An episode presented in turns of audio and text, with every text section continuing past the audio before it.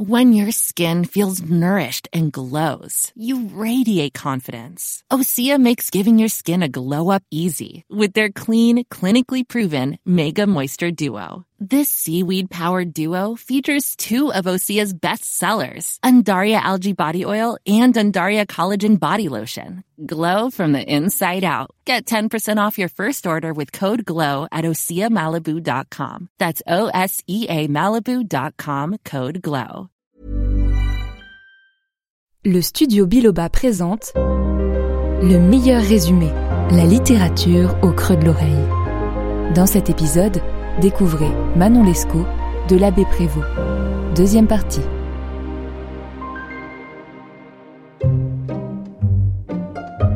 Évadés de prison, les deux amants prennent le parti de s'installer à l'auberge de Chaillot. Malgré la mort de Lescaut, ils retrouvent peu à peu leur tranquillité. Desgrieux se remet à jouer et à tricher. De son côté, Manon est courtisée par un prince italien qu'il a aperçu au cours de ses promenades au bois de Boulogne. Mais pour une fois, elle reste fidèle. Elle joue même un bien mauvais tour à cet homme. Elle l'invite dans ses appartements, lui faisant croire qu'elle répond à ses avances. Puis, après avoir présenté Desgrieux, elle lui tend un miroir pour bien lui faire comprendre qu'il ne peut pas rivaliser avec son physique ingrat. Monsieur, regardez-vous bien et rendez-moi justice. Voici l'homme que j'aime et que j'ai juré d'aimer toute ma vie. Faites la comparaison vous-même. Le charme de la malicieuse Manon n'a pas fini de faire des ravages. Un soir qu'il dîne en compagnie de Monsieur de T à l'auberge, un jeune homme apparaît dans la salle. Un individu qui n'est autre que le fils de Monsieur de GM. Oui, celui-là même qu'ils ont essayé d'escroquer et qui les a envoyés en prison. Monsieur de T jure qu'il le connaît bien et qu'il n'a rien à voir avec son père. Alors, Desgrieux accepte qu'ils partagent leur repas.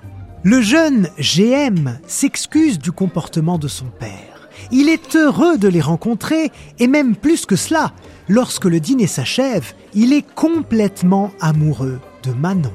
Et forcément, celle-ci voit tout de suite leur intérêt. GM est le fils de notre plus cruel ennemi. Il nous faut nous venger du père, non pas sur le fils, mais sur sa bourse.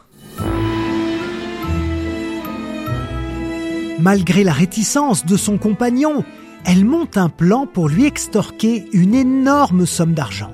Desgrieux accepte qu'elle se rende à ce rendez-vous galant, car Manon lui jure qu'elle faussera la compagnie à GM après avoir reçu ses cadeaux et demandé à ce qu'il l'emmène à la comédie. Le soir convenu, Desgrieux attend Manon à la sortie de la comédie en vain.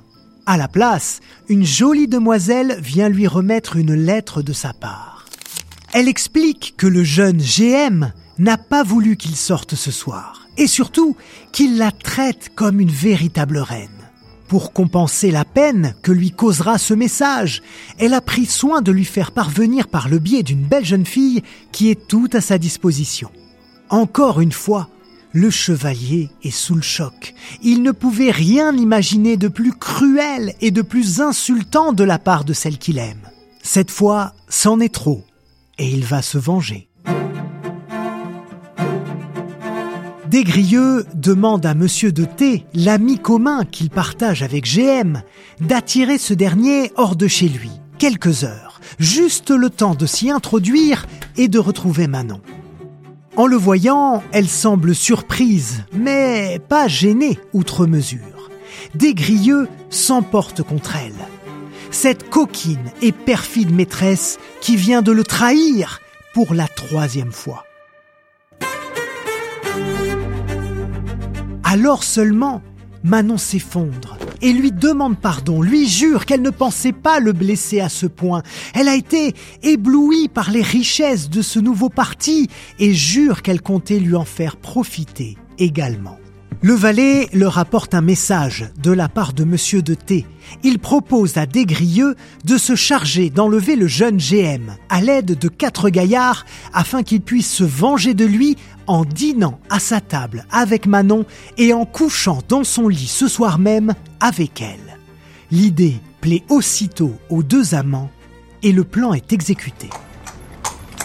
Hélas, lors de l'enlèvement de Monsieur de GM, un des laquais qui le suivait parvient à fuir et va tout droit trouver le père de son maître. Au milieu de la nuit, le vieux GM débarque alors au domicile de son fils, accompagné de la police, et il surprend les deux amants. Conscient de leur mauvaise posture, le chevalier essaye de l'amadouer. Ah, monsieur, il n'est ni besoin de prison, ni de supplice pour me forcer à vous dire où se trouve votre fils. Il est en sûreté. Je n'ai pas voulu lui nuire, ni vous offenser. Je suis prêt à vous indiquer le lieu.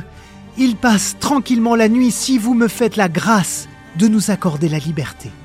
Mais le vieux GM n'entend pas du tout céder à ce chantage. Comme il vient d'avoir la confirmation que son fils est en vie, il est persuadé de pouvoir le retrouver sans difficulté. Alors, il fait envoyer Manon et le chevalier en prison, encore une fois.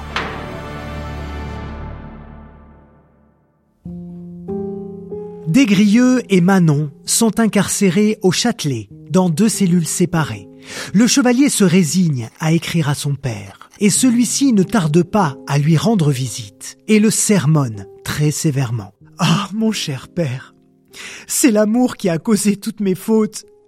L'amour m'a rendu trop tendre, trop passionné, trop fidèle et peut-être trop complaisant pour les désirs d'une maîtresse toute charmante. Voilà mes crimes. Ayez pitié de moi, votre fils, qui a toujours été plein de respect et d'affection pour vous, et qui n'a pas renoncé à l'honneur et au devoir. Desgrieux parvient à attendrir son père. Il obtient son pardon et qu'il mette tout en œuvre pour le libérer. Cependant, il ignore que son père s'assure en ce moment même qu'il ne reverra jamais Manon. Elle va être exilée en Amérique. Desgrieux apprend cette horrible nouvelle et sa libération. Dévasté, il rompt les liens avec son père définitivement. Désespéré, le chevalier implore l'aide de ses amis. Il obtient de Tiberge une petite somme d'argent. Ensuite, il consulte Monsieur de T pour essayer d'arracher Manon à son triste sort. Ensemble, ils échafaudent un plan. Ils vont embaucher trois mercenaires pour attaquer le convoi qui partira de Paris pour la Normandie. Armés jusqu'aux dents, ils attendent le passage des voitures transportant les femmes prisonnières. Ils lancent l'assaut. Les gardes du convoi se mettent en position de défense et les trois mercenaires, effrayés par leur nombre, s'enfuient lâchement. Desgrieux et Monsieur de T ne sont plus que deux. Ils doivent abandonner le combat. Comme son ami lui propose de retourner à Paris pour choisir d'autres hommes plus braves, le chevalier secoue la tête, tristement. Non, c'est perdu d'avance. Je m'en vais trouver la garde et lui demander qu'elle m'accorde le droit de suivre leurs troupes pour accompagner Manon jusqu'au Havre et passer ensuite par-delà les mers avec elle. Le chef de la garde accepte cette requête, moyennant finance. Lors d'une halte dans une auberge à Passy, Desgrieux rencontre le marquis de Renoncourt et il lui raconte sa triste situation. Il n'a plus d'argent et la garde l'empêche de parler à sa maîtresse. Apitoyé, cet homme lui apporte son soutien financier et moral. Il intervient pour qu'on le laisse approcher Manon. C'est ainsi que Desgrieux s'embarque comme volontaire à bord du vaisseau de la compagnie du Mississippi qui emporte Manon en Amérique. Comme il prétend être marié avec elle, le capitaine leur accorde sa protection.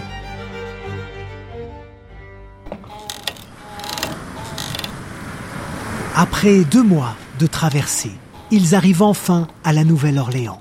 Et le capitaine renseigne le gouverneur sur la situation du chevalier et de Manon. Là encore, ils ont la chance de bénéficier d'un accueil très bienveillant. On leur attribue un logement ainsi qu'à Desgrieux un travail. Manon échappe au destin de toutes ses consoeurs. Les autres prisonnières sont tirées au sort pour épouser les célibataires de la ville.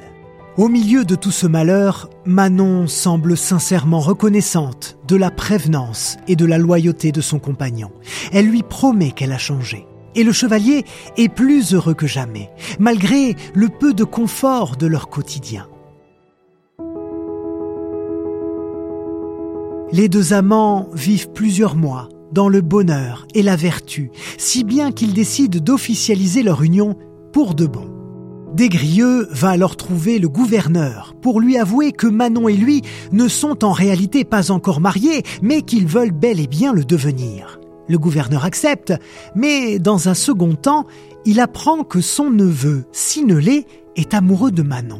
Il l'a pensé mariée, mais en apprenant qu'elle est libre, Sinelé la réclame à son oncle. Et Desgrieux ne peut pas s'y résoudre. Il se bat en duel avec ce jeune homme et lui assène un coup si violent qu'il pense l'avoir tué.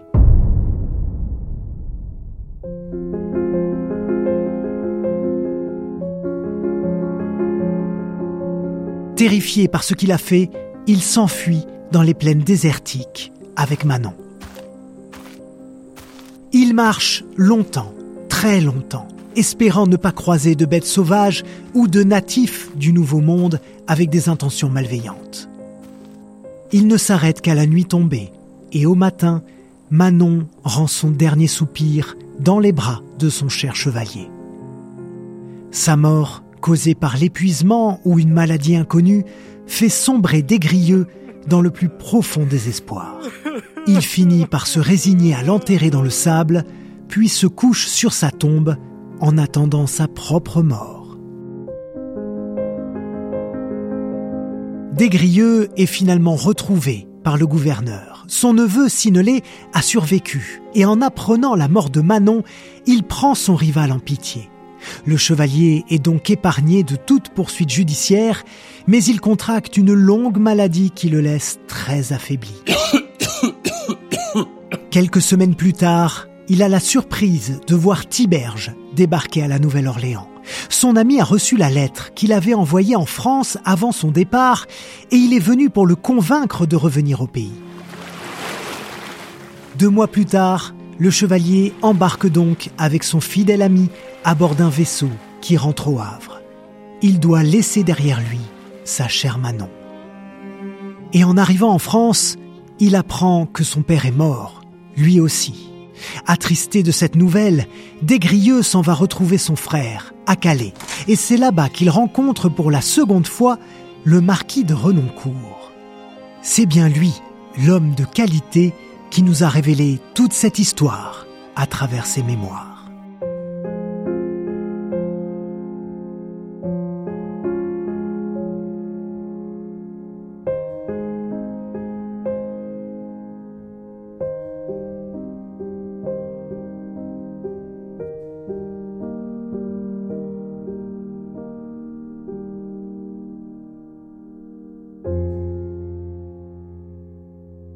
Et voilà, comment se termine Manon Lescaut, ce long roman en deux parties écrit par Antoine François Prévost d'Exil, dit L'Abbé Prévost, et publié en 1731.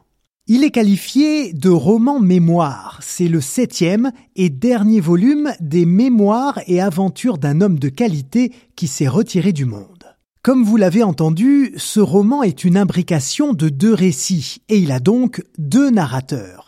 Le premier, désigné comme l'homme de qualité, le marquis de Renoncourt, s'exprime à la première personne et il introduit le second narrateur, le chevalier des Grieux, qui raconte également son histoire à la première personne. Pas forcément évident de s'y retrouver, vous en conviendrez. Dès sa publication, ce roman est jugé scandaleux et il est même condamné à être brûlé. L'abbé Prévost publie alors en 1753 une nouvelle édition de Manon Lescaut, revue, corrigée et étoffée. Et c'est là qu'il faut préciser que cette œuvre insère des éléments autobiographiques de l'auteur. Et eh oui, l'abbé Prévost, comme son nom l'indique, était prêtre, mais sa vie a été marquée par la rébellion vis-à-vis -vis de la religion et une aspiration à la liberté telle qu'elle l'a conduite à connaître les passions de l'amour, la prison et même l'exil. On peut donc penser que son existence a fortement inspiré le destin tragique du personnage principal, le chevalier des Grieux. Voilà, merci beaucoup d'avoir écouté ces deux épisodes du meilleur résumé de Manon Lescaut. S'ils vous ont plu, comme d'habitude, n'hésitez pas à laisser un bon commentaire et à partager ce podcast autour de vous. Et bien sûr, le mieux est encore de lire ce classique de la littérature par vous-même, si toutefois vous en avez le courage. Et nous, on se retrouve très bientôt pour une nouvelle histoire. Cet épisode a été coécrit par Candice de Gatine, Gabriel Massé et Loïc Landreau. Il vous a été présenté par Loïc Landreau. C'est une production du Studio Biloba, plus de podcasts à découvrir sur studiobiloba.fr.